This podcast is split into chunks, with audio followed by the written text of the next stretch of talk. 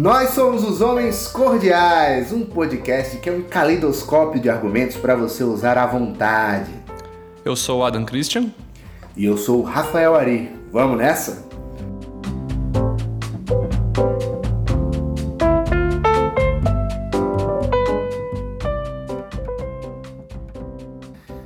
Adam, meu querido Adam, tudo bem por aí na grande Capinzal, conhecida como Ancapistão? Ancapinzal, perdão. Tudo tranquilo aqui, fora os efeitos do El Ninho que está trazendo enchentes periódicas aqui no encontro dos dois rios que tem aqui na frente da minha casa. Então é sempre uma coisa para ficar atento. Maravilha.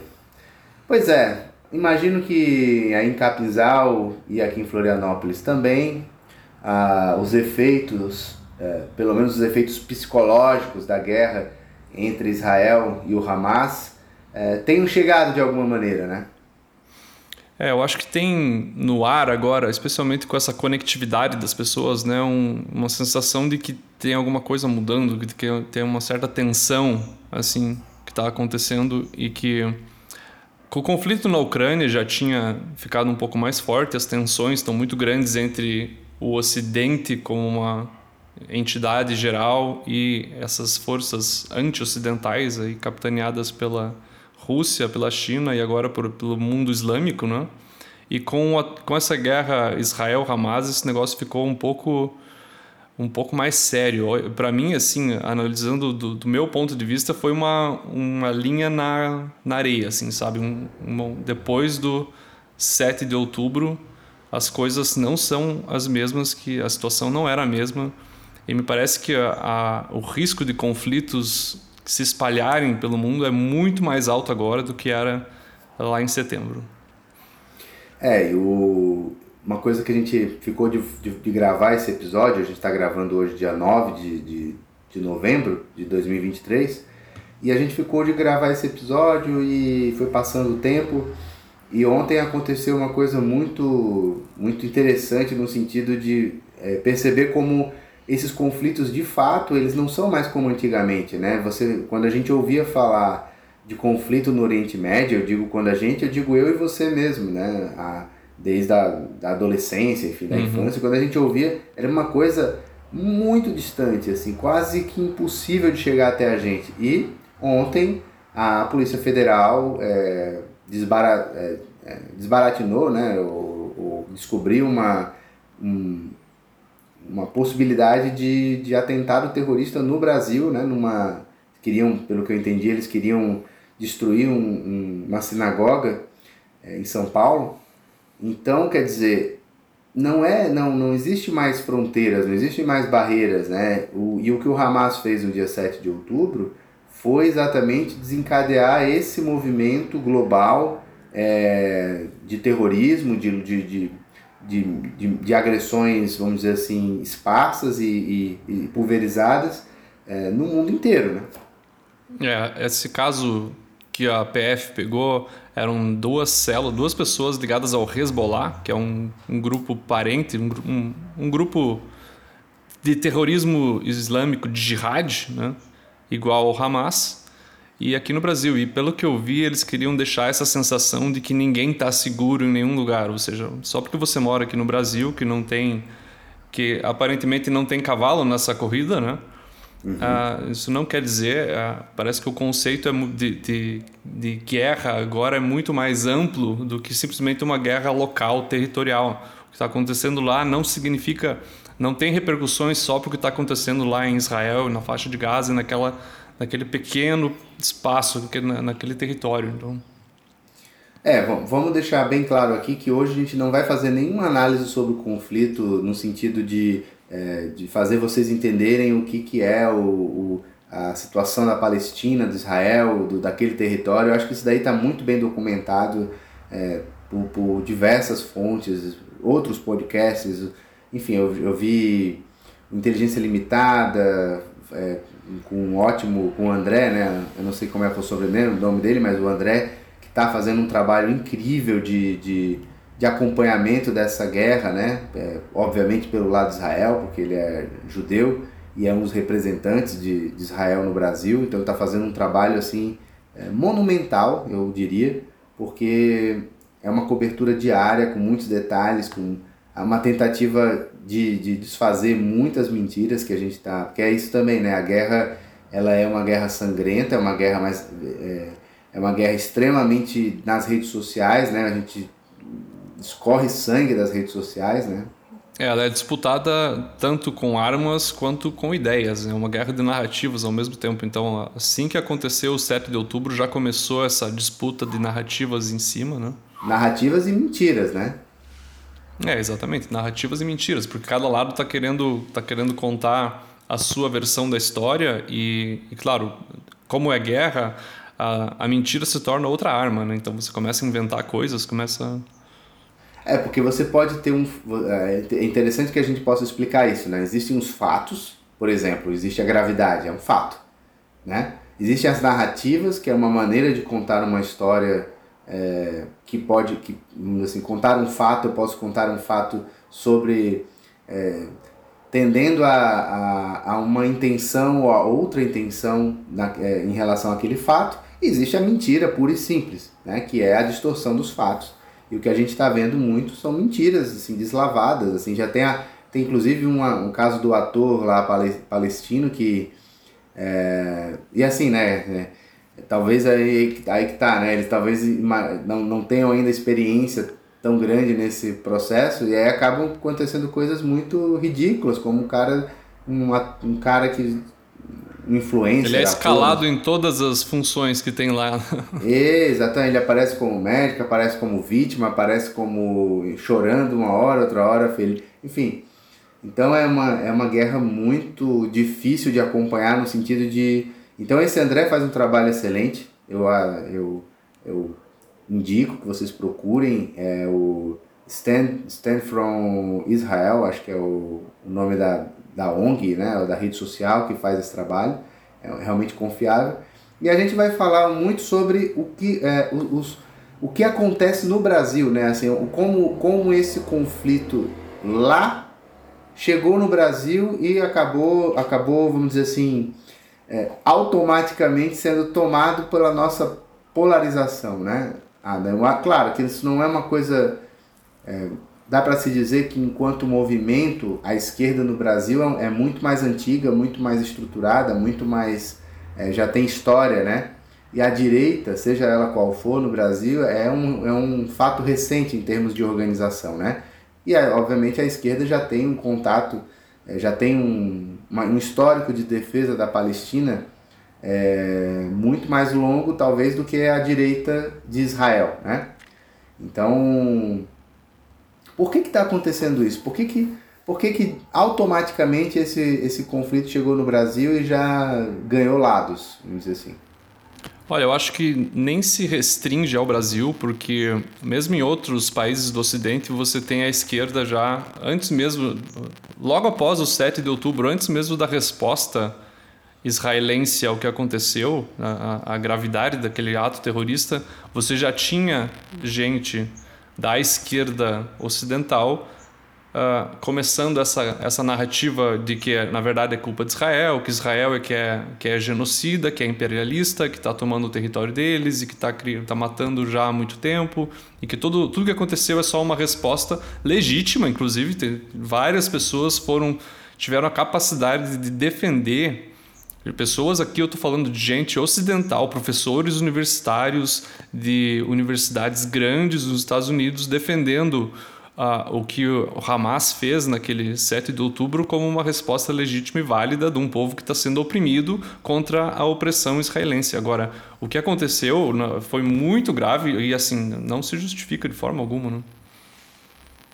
Não, e o mais curioso é você ver, por exemplo, gays, lésbicas defendendo o, a Palestina, é, tendo em vista do que se eles pisassem os pés no, na faixa de Gaza, a probabilidade de eles serem arremessados de prédios, né, seria muito, muito grande. Então, é uma, eu, isso é uma coisa que eu me pergunto, assim, sabe, essa, essa é uma espécie de me fugiu até a palavra, assim, mas de, de, um, de um problema cognitivo mesmo, sabe? Assim, de uma coisa que não, não faz sentido nenhum você defender alguém que provavelmente quer a tua morte, entendeu? É, é uma, é uma é... cegueira, né? É quase que uma cegueira ideológica muito, muito forte, assim. É. Eu fiquei me perguntando a mesma coisa desde que começou esse, esse conflito, porque uh, eu acho que essa comparação é boa de fazer. Com, com 11 de setembro, ainda era antes das redes sociais, você não tinha essa... As pessoas não tinham plataforma para darem suas opiniões,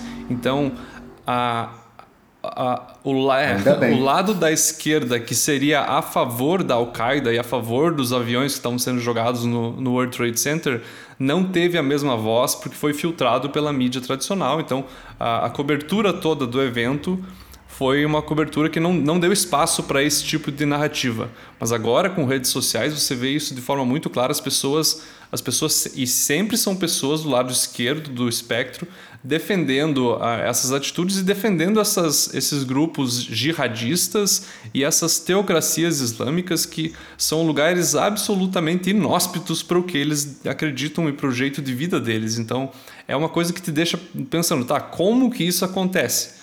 Por quê? O que está por trás? Tá, então vamos, vamos, vamos tentar ver, vamos tentar conversar. Por que, que a gente acha? Obviamente que a gente não vai fechar aqui questões, não vai dizer, mas a gente tem que pelo menos assim tentar compreender o que, que faz alguém defender algo que colocaria, por exemplo, se, se os palestinos, os palestinos não, se o Hamas uh, conseguisse o domínio, supondo que eles conseguissem tirar Israel dali, varrer Israel do mapa, é, esse Estado criado pelo Hamas seria um lugar melhor do que o, o lugar que hoje existe lá em Israel? Seria melhor para o Hamas, certamente. Agora, do ponto de vista de direitos humanos, do ponto de vista de liberdade, do ponto de vista de qualquer critério que a gente usa para avaliar um país e avaliar um lugar e avaliar uma cultura hoje, com certeza seria um lugar pior. Com certeza seria um lugar, uma, um lugar ditatorial, um lugar tirânico, em que, em que inclusive essas pessoas que aqui defendem e, e hasteiam a bandeira da Palestina não seriam bem-vindas. E eles são muito claros nisso, isso, isso que eu acho muito engraçado. Se você fala com essas pessoas lá do Hamas, fala com essas pessoas, é, eles são muito claros em dizer que eles não querem saber disso. Eles não, eles não vão, então- vão, não, eles não vão esperar os, os gays pela Palestina de braço aberto, de jeito nenhum. Isso está muito longe do estilo de vida deles. O mais engraçado é que eu vi. É, a, a, o mais engraçado, né? Pelo menos algumas coisas são engraçadas. Então, os vídeos que criaram sobre esse, esse tópico, assim, são hilários, assim, de, de, é, de pessoas. Ah, nós aqui, nós somos os gays pela Palestina e e a gente apoia vocês. E aí o cara respondia: Não, é, vocês são uma vergonha. Se vocês é. estivessem aqui, a gente ia matar vocês. Ia jogar vocês no Ah, sim. Ai, que lindo, como eles são receptivos, calorosos. é, não, vocês não estão entendendo, vocês são. E, e, e, e, e essa dissonância cognitiva, essa é a palavra que eu queria, essa dissonância cognitiva, é, será que ela se dá também pela distância? Porque às vezes, às vezes eu penso assim, é, que o de, todo o debate público no Brasil ele é sempre gerado por pessoas que não sofrem as consequências, é, muitas vezes, uhum. é, do debate público que eles criam, né? Então, é, é a mesma coisa se a gente for pensar, o judiciário, o cara super rico decidindo sobre coisas que ele não, não, não faz a menor ideia do que de como vai impactar as pessoas mais pobres. Ou, o, né, como por exemplo, o Alexandre de Moraes decidiu que não pode mais ter internação compulsória é, de jeito nenhum. Mas ao mesmo tempo ele mandou que os municípios dessem um jeito nos moradores, nas pessoas em situação de rua. Então, quer dizer, por um lado ele, ele, ele, ele tranca uma possibilidade, por outro ele quer que se resolva o problema. Isso é típico de, de um pensamento é, fora da realidade, né? dissonante. Então, assim, a esquerda brasileira, que é quem faz o. quem domina o debate público brasileiro, sem sombra de dúvidas, mainstream, assim, é, quem faz o debate são eles. E geralmente são pessoas que têm três refeições por dia, uma caminha quente, água quente no chuveiro, é, viajam nunca, nunca para lugares que eles defendem, mas geralmente para lugares é, onde né, o, as, as ideias ocidentais chegaram com toda, toda a força. Então são essas pessoas que criam um debate e elas criam um debate de um lugar muito é, muito confortável, né? Parece até os líderes do Hamas que controlam a guerra é, confortavelmente em hotéis de luxo na, em Doha, no Catar, enquanto os, os palestinos estão lá morrendo, enfim.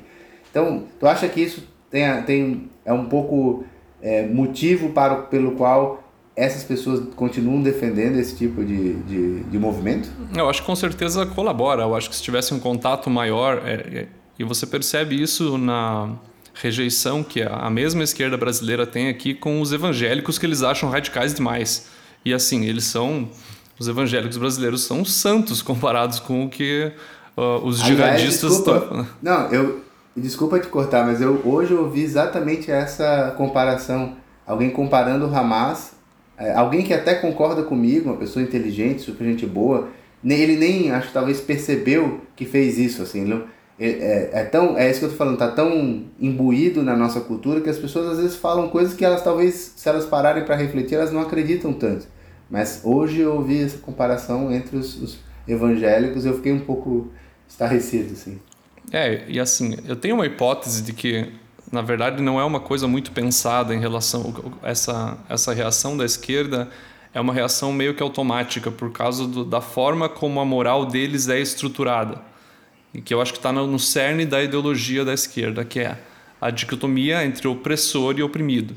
Então, quando você vê uma situação histórica, quando você vê o fato, você procura quem que tem a estética do opressor, quem que tem a estética do oprimido, você compra essa estética, abraça e daí você defende o oprimido é, de forma automática, 100%. independente do, do, do, do, do contexto ou do que aquele oprimido está tá falando, assim, do que está acontecendo.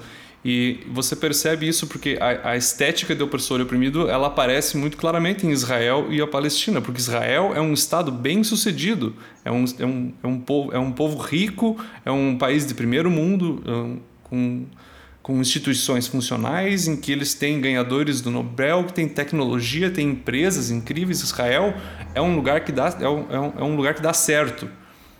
Então Israel, se dá certo e, dá, e tá tudo bem, eles têm dinheiro, eles não podem ser o oprimido. Eles têm que ser o opressor.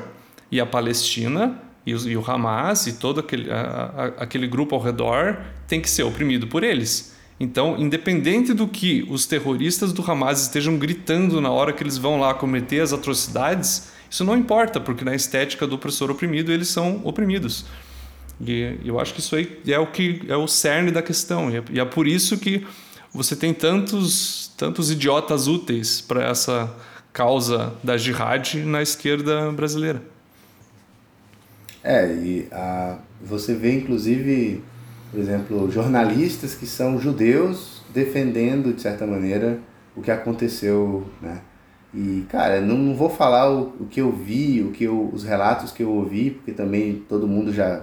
Mas são coisas, assim, de... Completa não humanas, barbárie. Assim. É é, completa barbárie, assim, de... de é, o, o, fato de você é, cometer terrorismo já é uma, uma coisa muito reprovável, porque o terrorismo é, é exatamente essa guerra sem lei, é, ou seja, você cometer uma violência sem dar nenhuma possibilidade de defesa, ou seja, é, é a covardia, é, o, é tudo de pior. O terrorismo é a, a amostra de, de, de, de violência mais é, escroque, assim, mais baixa, mais. É mais primitiva mesmo, né? É... é... não sei se é primitiva, porque não é uma coisa. não é uma violência que explode do nada. É uma coisa pensada para é, fazer o maior número de vítimas, independentemente de quem seja. Ou uhum. seja, contraria todo, todo o acúmulo de conhecimento, inclusive sobre guerras que a gente tem, porque as guerras por mais que elas sejam horrorosas e feias, elas possuem regras, né? Elas possuem algumas, algumas regras, né? Primeiro, geralmente são exércitos que fazem guerras uns contra os outros. Não, os civis, eles, entre aspas, é, até certo ponto, tentam ser é, mantidos em segurança. Então, é, começa pelo terrorismo, segundo pela maldade, pela vileza, pela, por tudo de ruim que, que, que a gente sabe que aconteceu, né? de, de é, cara, uma, uma coisa eu tenho que dizer, assim, que foi a coisa que mais me chocou, é, foi uma um dos, dos assassinatos ter sido é, um terrorista matou uma mulher grávida, abriu a barriga dela, pegou o feto e esfaqueou o feto. Assim, eu não consigo imaginar o, tam o tamanho da maldade de alguém, sabe, para fazer isso. Assim. Não é só chegar e atirar, que já seria horroroso chegar na casa, atirar numa pessoa desarmada ali ou inocente. E, mas não, é, são e aí a minha pergunta, assim, o que, o que mais eu tenho perguntado é o que que essas pessoas acham que Israel deveria fazer depois de ter sido atacado dessa maneira, depois de 1.400 mortos dessa maneira, depois de 200 é, pessoas feitas reféns. O que, que Israel deveria ter feito? E assim, importa a justificativa e importa as ideias que, que estão por trás de quem está cometendo esses atos, sabe? Porque um, um, terrorista, um jihadista islâmico, ele não, ele não pensa do mesmo jeito que nós pensamos, ele não tem os mesmos desejos e as mesmas motivações que nós temos.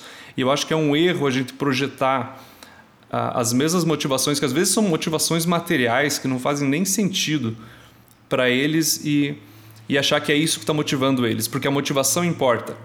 E dentro do conceito do, da, da interpretação que eles fazem da, da fé islâmica em relação a jihad, eles irem para lá, cruzarem a fronteira e matarem aquelas pessoas é um sacramento, é uma coisa religiosamente positiva que vai fazer com que eles vão para o céu e as pessoas que eles matarem não importam, porque se forem muçulmanos, se forem pessoas muçulmanas, islâmicas, elas vão para o céu também, e se não forem, elas já iriam para o inferno de qualquer maneira. Então, ela, eles estão uh, sendo o, o, veículo da vontade de Alá, e por isso sempre eles estão fazendo essa, é, essas, essas uh, se você olhar os vídeos, eles estão sempre gritando Alá Rockbar, que, é, e porque tem um, tem um aspecto de religioso e sagrado que está ali por trás que, que é indissociável da, do que está acontecendo. Se você analisa isso sem analisar esse aspecto, você não vai entender o que está acontecendo, não vai entender a motivação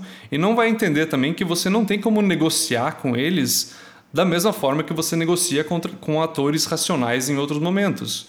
Eles não são pessoas que fazem cálculos uh, materiais e cálculos de, de, estratégia. Não, eles estão lá fazendo uma guerra santa numa, numa terra que eles também consideram que é santa, então eles estão preparados para usar qualquer método. Então, eu acho, eu acho uma canalice quem está falando em cessar fogo desde o primeiro dia, desde o dia, do dia 8 já, falando que Israel não tem que fazer nada. Eu acho que isso é um absurdo. É, não é só falando em cessar fogo, né? Começaram falando em genocídio. E isso quem falou é, é o partido que está no poder do Brasil, né? Não é, não é assim. Não foi só o PCO. O PCO é só a imagem mais extrema é, da nossa esquerda, né? A imagem mais caricata, mais extrema. Aliás, foi muito engraçado ver aqueles amigos, aqueles amigos nossos que mandavam é, não aguento mais concordar com o PCO. Ah, ah. É, Durou pouco a lua de mel, né? Acho, acho que pararam de concordar, imagino eu, né?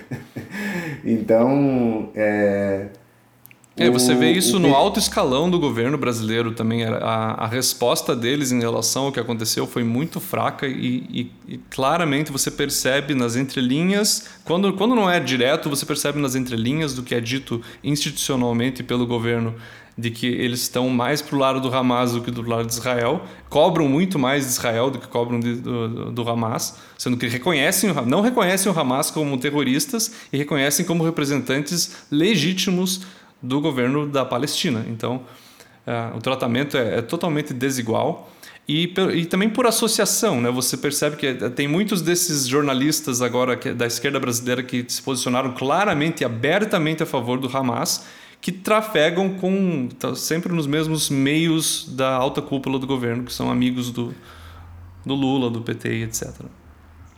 É, é incrível como você vai começando a aprender a, a o, o método, né? O método é assim, você no início, por exemplo, quando houve o 7 de outubro, que houve toda a comoção, eu diria até que, eu arriscaria dizer que a maioria do povo brasileiro ainda tem, apoia Israel, é, mas apoiaria mais ainda se não fosse exatamente esse mecanismo que eu vou descrever agora, que é exatamente, acontece a comoção no dia. Aí no dia eles ficam calados, eles somem, eles não falam nada. Eles que eu digo à esquerda, né, uhum. no caso. Eles somem. Isso serve também para a direita mais reacionária que quando quer fazer esses movimentos também. É um, é, um, é um modelo. Mas a esquerda tem mais prática nisso, tem muito mais anos e são muito mais competentes, inclusive. É, eles somem. Aí eles voltam e vão para as bases. Eles vão ver o que, que os líderes vão formular. Aí passa um dia ou dois no máximo, os líderes já formularam um discurso. E aí o discurso ele é um discurso geral, geralmente ambíguo, ele não é um discurso muito claro. Não, olha só, é muito triste o que aconteceu na Palestina, sem citar terrorismo, sem citar o Hamas, apenas fazendo a, vamos dizer assim, aquela o proforme, né? O, o máximo, o básico para não, uhum. para não, né? Aí nesse caso aí eles tiveram uma dificuldade de partir para o ataque logo de cara porque tiveram as mortes dos brasileiros, então eles ficavam esperando a confirmação das mortes dos brasileiros para poder se. Mas sem citar o Hamas, sem citar o terrorismo. E aí, quando acabou esse primeiro, essa primeira onda de impacto, né? Porque, por pior que seja, as pessoas elas têm um limite para sentir empatia, principalmente pra, por algo tão distante. As pessoas começam a ficar mais. a, a se acostumar com aqueles assuntos, né? Infelizmente, um é, essa é a natureza humana, a gente vai viver a vida, vai trabalhar, não está acontecendo aqui. Né? E aí, uh, o que é que acontece? Aí eles começam a atacar. Aí eles começaram, você vê que foi três, quatro, cinco dias depois, aí começou a chamar Israel de genocida, uhum. que era um absurdo, que estava havendo um genocídio palestino, que aí começaram a fazer as movimentações de ruas, manifestações públicas. Isso daí vai. E aí, como eles perceberam que também isso não estava funcionando muito, o que, que você faz? Começou a igualar o Hamas a Israel. Começou a transformar Israel, botar na mesma balança moral Israel e o Hamas. Então, ah, beleza. Então, todo mundo está vendo o Hamas como o bandido, o vilão. Então, vamos transformar Israel no vilão também. Uhum. E, cara, isso funciona perfeitamente, porque isso vai. E você vê nos jornais. Eu não vou dizer que os jornais fizeram uma defesa do Hamas, os grandes, né? CNN, Estadão, enfim, Globo. Não vou dizer isso porque seria mentira. Não, não houve essa defesa. Mas esse movimento que a esquerda fez, assim, mais ou menos orquestrado, ele enfraqueceu a, o apoio que, por exemplo, os Estados Unidos tiveram no 11 de setembro, que era aquele apoio maciço, uhum. é, né? É, ninguém teve a, a pachorra, né? A é, cara sem asteriscos, né? Sem asterisco, sem porém, sem é, nada disso. Então, é um movimento que funciona assim, né? Esse movimento de arrefecimento da, é, das opiniões e, e desse relativismo moral, assim, né? De comparar duas coisas que não tem comparação, né? Não, é, e para mim o, o, lado moral é o lado mais claro de, de se perceber. E para mim tem vários argumentos que você pode trazer aqui para para ver que essa, essa igualdade moral não existe e nunca vai existir. Um deles foi isso que eu falei sobre a, a motivação, porque você nunca vê. Uh, quem, quem, são os extremistas extremistas judaicos? O, o, o, judaísmo não é nenhuma religião de, de, de conversão, ela não vai atrás de fiéis, como, como o cristianismo faz, como o islamismo também faz. E, então, eles, eles, tudo que e, os judeus querem em Israel é, é terem um lugar para ficarem seguros, porque eles são perseguidos há tanto tempo e tanto que agora foi um baque para a psicologia coletiva deles agora, porque se eles não estão seguros lá, eles continuam não, não estando seguros em lugar algum. E, e é incrível como o Hamas conseguiu deixar é, eles essa sensação de insegurança no mundo inteiro. Começaram a fazer o que faziam na década de 30, pintar as paredes com a estrela de Davi, uhum. é, mar, marcar né, os, os, os, comércios, as casas. Então, assim, uma repetição daquele terror e agora em, em mais global. amplo ainda, né? Uhum. Em escala global. Então, quer dizer, ó, vocês não estão seguros em Israel, vocês não estão seguros em lugar nenhum. Quer dizer, é o terrorismo de fato, né? E Israel tem muito mais capacidades militares e bélicas do que, do que os seus vizinhos e usa isso para proteger a sua, civiliza a, a, sua população civil e usa isso também para minimizar os danos do, de, de combate de guerra. E, enquanto isso, o Hamas se esconde com, com seus escudos humanos. O, o, Iron, o Iron Dome do Hamas são as, são as crianças palestinas. Enquanto, enquanto Israel está protegendo de, dos ataques constantes de mísseis, que isso é uma coisa que, que as pessoas estão tão acostumadas, mas que, se você para para prestar atenção, eles estão sempre se, sendo uh, vítimas de ataques de mísseis que não dão em nada, porque o sistema tecnológico que evita que isso aconteça lá é muito bom. Mas senão, o Israel já teria sido destruída inúmeras Sim. vezes pelo, ah. pela quantidade de mísseis que aquelas pessoas pobres e oprimidas lá do Hamas, de algum jeito, conseguem dar um jeito de, de, de comprar, produzir, fabricar, com auxílios e desvios de, de dinheiro, de auxílio da ONU e de, e de ONGs. E enquanto eles estão lá se escondendo atrás das crianças, o governo israelense está protegendo as suas crianças, protegendo a sua população. Então, para mim, a, a régua moral é clara, é óbvia. Ah, beleza. Já acho que a gente já né, assim, a gente tem um lado também, a gente obviamente defende é, a, o direito de defesa de Israel, né? A gente, eu adoraria, vou falar por mim, mas eu imagino que você pense o mesmo, adoraria que a menor quantidade de civis é, tivessem, sofressem as consequências disso na, na, na faixa de Gaza, né? É, mas inclusive os corredores humanitários que Israel abriu é, o Hamas estava atirando nos palestinos que estavam tentando sair. Então, quer dizer, é uma. É, assim, não tem, não tem como você defender o Hamas em nenhum, sobre nenhum aspecto. Assim, é. E a minha pergunta é: eu sei que a gente acaba indo muito mais para nossa opinião sobre o, o sobre o, o, conflito, apesar da gente ter dito que não ia falar sobre o conflito em si. Minha pergunta é: porque o que me angustia, sabe, Adam, é, é a gente ver é, esse, a gente está vivendo um momento de, de extremo relativismo moral, assim. E quando eu falo moral, não estou falando dessa moral, não de nenhuma moral específica é, no sentido de é, reacionário nem nada disso. Estou falando assim, a gente está sem bússola moral.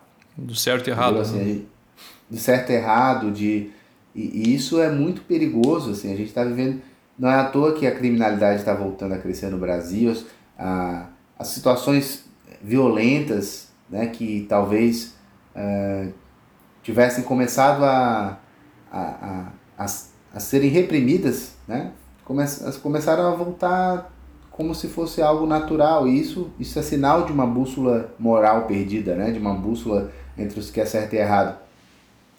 E dá uma angústia de ver jovens, por exemplo, defendendo. Porque é isso, né?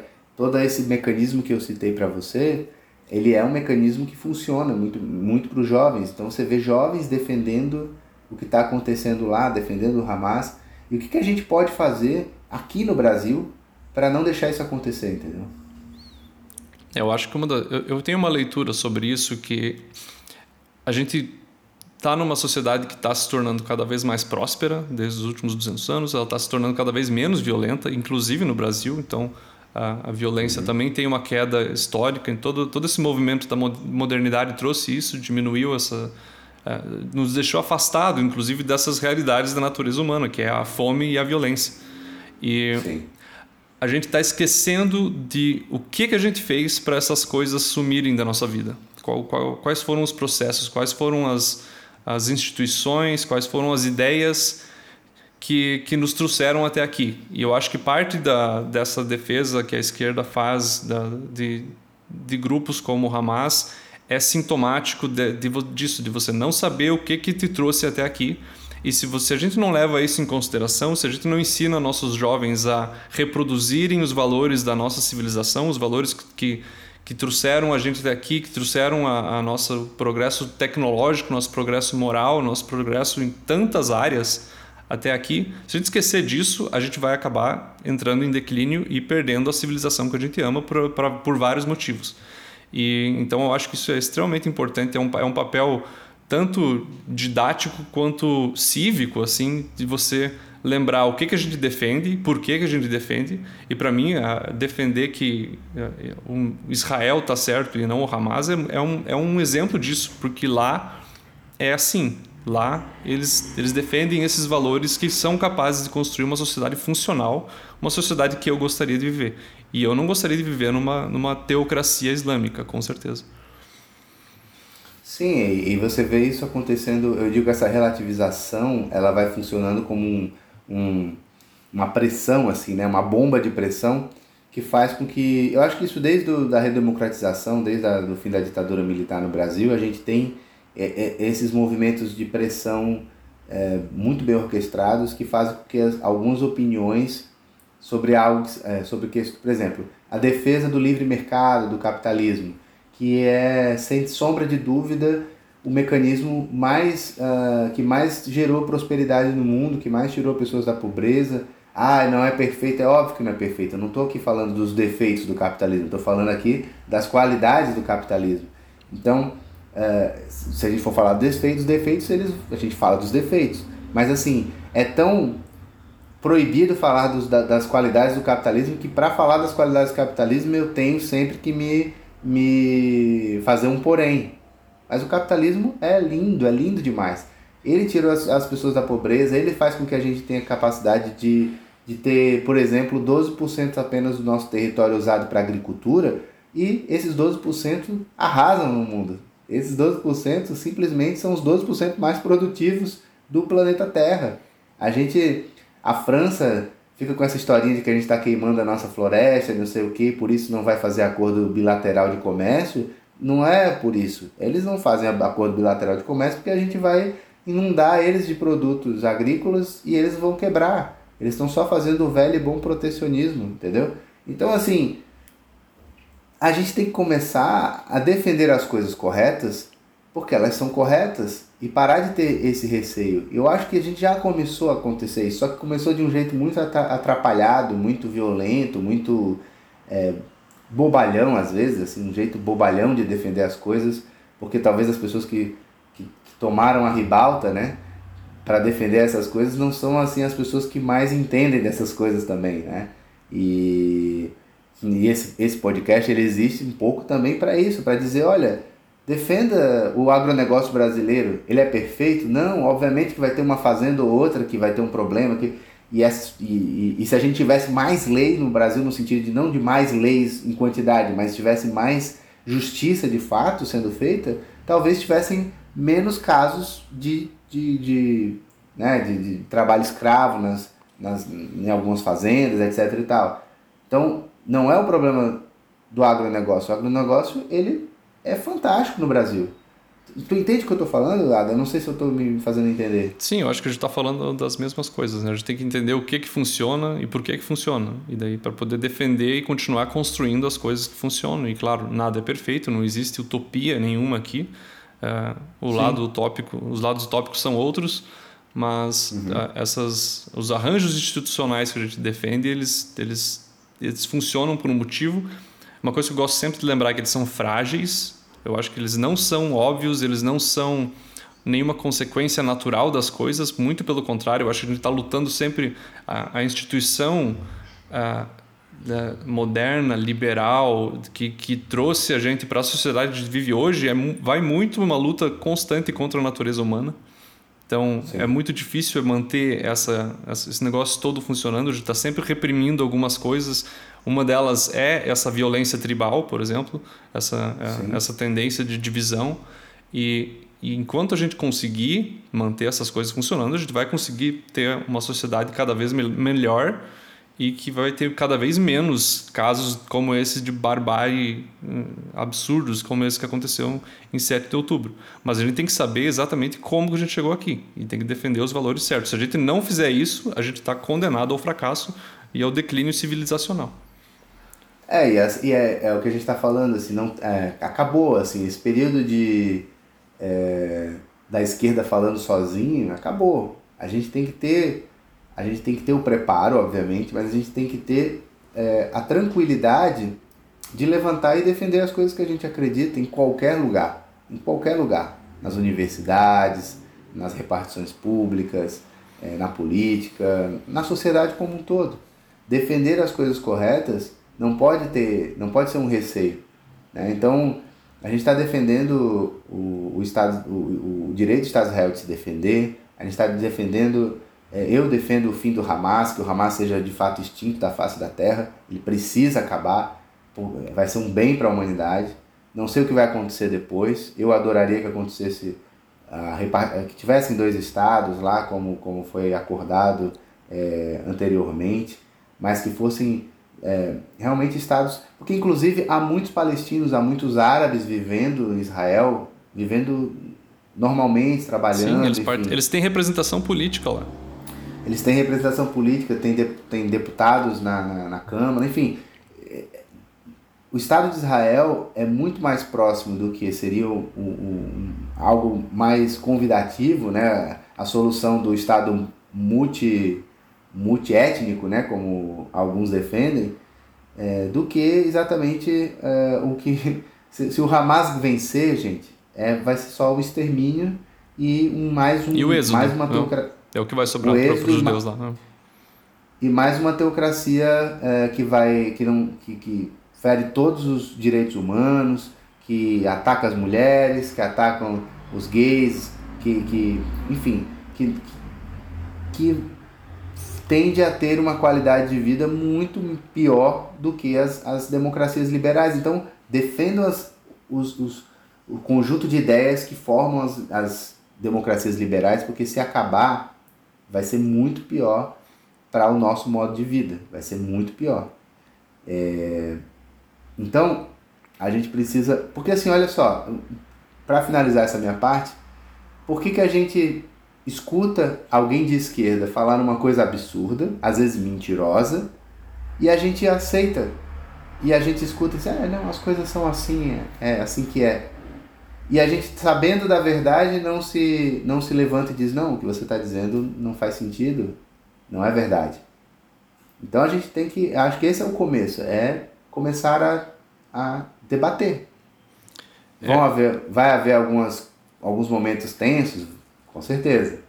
Mas acho que debater a verdade, porque assim, se eles, porque eles, eles sabem nos cansar pelo, pelo, pelo excesso de repetição. Né? Tanto é que eles geralmente criam frases de efeito e eles ficam com essa frase de efeito martelando, né?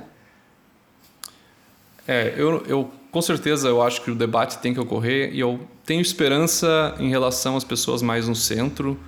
Eu não tenho, eu não sei como que a gente vai lidar com com as pessoas que estão mais pro lado da esquerda, assim, pro, pro lado mais extremo da esquerda, porque eu acho que é, o que acontece também é dessa aliança profana entre esquerda e Hamas é o inimigo do meu inimigo é meu amigo. E eu acho que eles são inimigos da sociedade que a gente tem, da sociedade ocidental moderna, das democracias liberais, de tudo isso que fez a gente viveu na vida que a gente vive hoje, de tudo isso que trouxe para a sociedade que a gente tem hoje.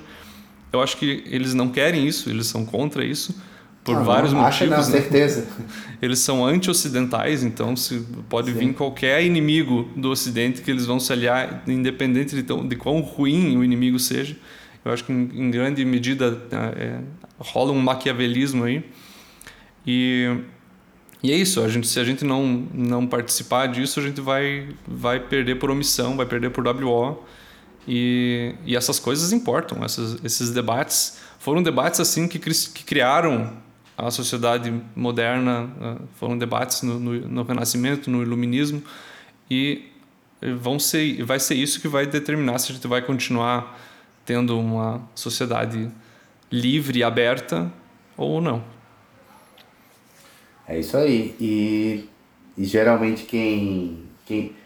Quando você sentir que um, algum debate é confuso demais, que você. Ou então porque tem isso, né? São as estratégias, né? São sempre duas coisas que aparecem opostas e que aparecem no debate, por exemplo, defender a Venezuela e dizer que é a favor da democracia, defender é, defender o Hamas e dizer que é a favor dos direitos é, uhum. dos gays, enfim, das mulheres. Então, geralmente o debate que é feito, é, é, ele tem esse aspecto dialógico, dialético, assim, de, de, de juntar duas coisas que parecem ser porque isso vai enfraquecendo a sua convicção. Né? Então a estratégia é essa, enfraquecer a sua convicção a ponto de você, você vai ficar tão confuso, é tudo tão complexo, que você não consegue mais parar em pé, você não consegue mais ter uma, uma lógica de é, do que, que é certo e do que é errado. Engraçado, eu estava conversando com o Bruno ontem, com o Bruno Souza, sobre os estudos que ele está fazendo no mestrado dele sobre né, federalismo e tudo mais. Uma coisa que ele me falou ficou martelando na minha cabeça. Ele falou assim que um dos maiores, é, uma das coisas que mais faz diminuir a corrupção na sociedade é a concorrência política. Olha só que interessante. A concorrência política é uma das coisas que faz. E eu, e eu fico vendo hoje a nossa situação, que a gente está basicamente entre o lulismo e o bolsonarismo ali, como dois polos da sociedade, e eu não me identifico com nenhum dos dois polos, inclusive, não, não, não acho que faço parte de nenhum dos dois polos, acho não, tenho certeza, mas ao mesmo tempo, entre existir o que existia antes, que era praticamente um lulismo homogêneo, homogêneo homo, hegemônico, e, e um lulismo e um bolsonarismo, enquanto a gente não consegue um arranjo melhor, entendeu? Deixa os dois se degladiando, porque um vai estar fiscalizando o outro. Se os dois ficam amigos, e aí amigos do STF, amigos do Centrão e amigos de todo mundo, a, a, contra alguém eles vão estar, e geralmente é contra a gente, contra a sociedade difusa. É, essa é uma das teorias sobre a democracia, de por que ela funciona, que elas colocam elites para competir entre uma, uma com a outra, né? Então, quando elas entram todas no mesmo no mesmo consórcio é que é um problema, né? Eles têm uma, uma, a fórmula da tirania. Mas é isso, aqui nesse podcast, então, a gente defende sociedades abertas e competição pelo poder, né? É isso. E espero que a gente é, nas próximas do podcast tenham notícias melhores do, sobre o que está acontecendo né, em Israel, em Gaza, que o Hamas já tenha sumido da face da terra e que a gente possa ter um arranjo melhor ali para aquele, aquele povo, porque, cara, eu vou te dizer, eu sou fã do povo judeu, cara, eu sou fã do, dos sionistas, eu acho que eles chegaram ali, e não só ali, mas principalmente ali, cara, num deserto, numa areia, não tinha água, os caras fazem osmose reversa, do transformar água salobra em água potável. É, é basicamente o segundo lugar mais importante em termos de tecnologia, software, depois dos Estados Unidos. Os caras têm alto nível intelectual, são guerreiros, todos eles, todo mundo tem um treinamento militar, é. todo mundo sabe Krav Maga. Puxar uma briga em Israel deve ser um péssimo, é uma péssima escolha, entendeu? Então, é, e é eles um são uma, uma, ilha ali na, na, naquele lugar, assim, com tanto, tanto, tantas teocracias islâmicas, tantos lugares ruins para você, sabe, tanto conflito, tanta, tanta sociedade fechada. Eles são uma ilha que dá certo, tão, tão poucos também, né? Eles são Exato. claramente uma minoria, Sim. comparado com, com os islâmicos ao redor. E é isso aí, eu torço por eles também. Então, fechou? É isso aí. Até a próxima, então. Valeu! Até mais.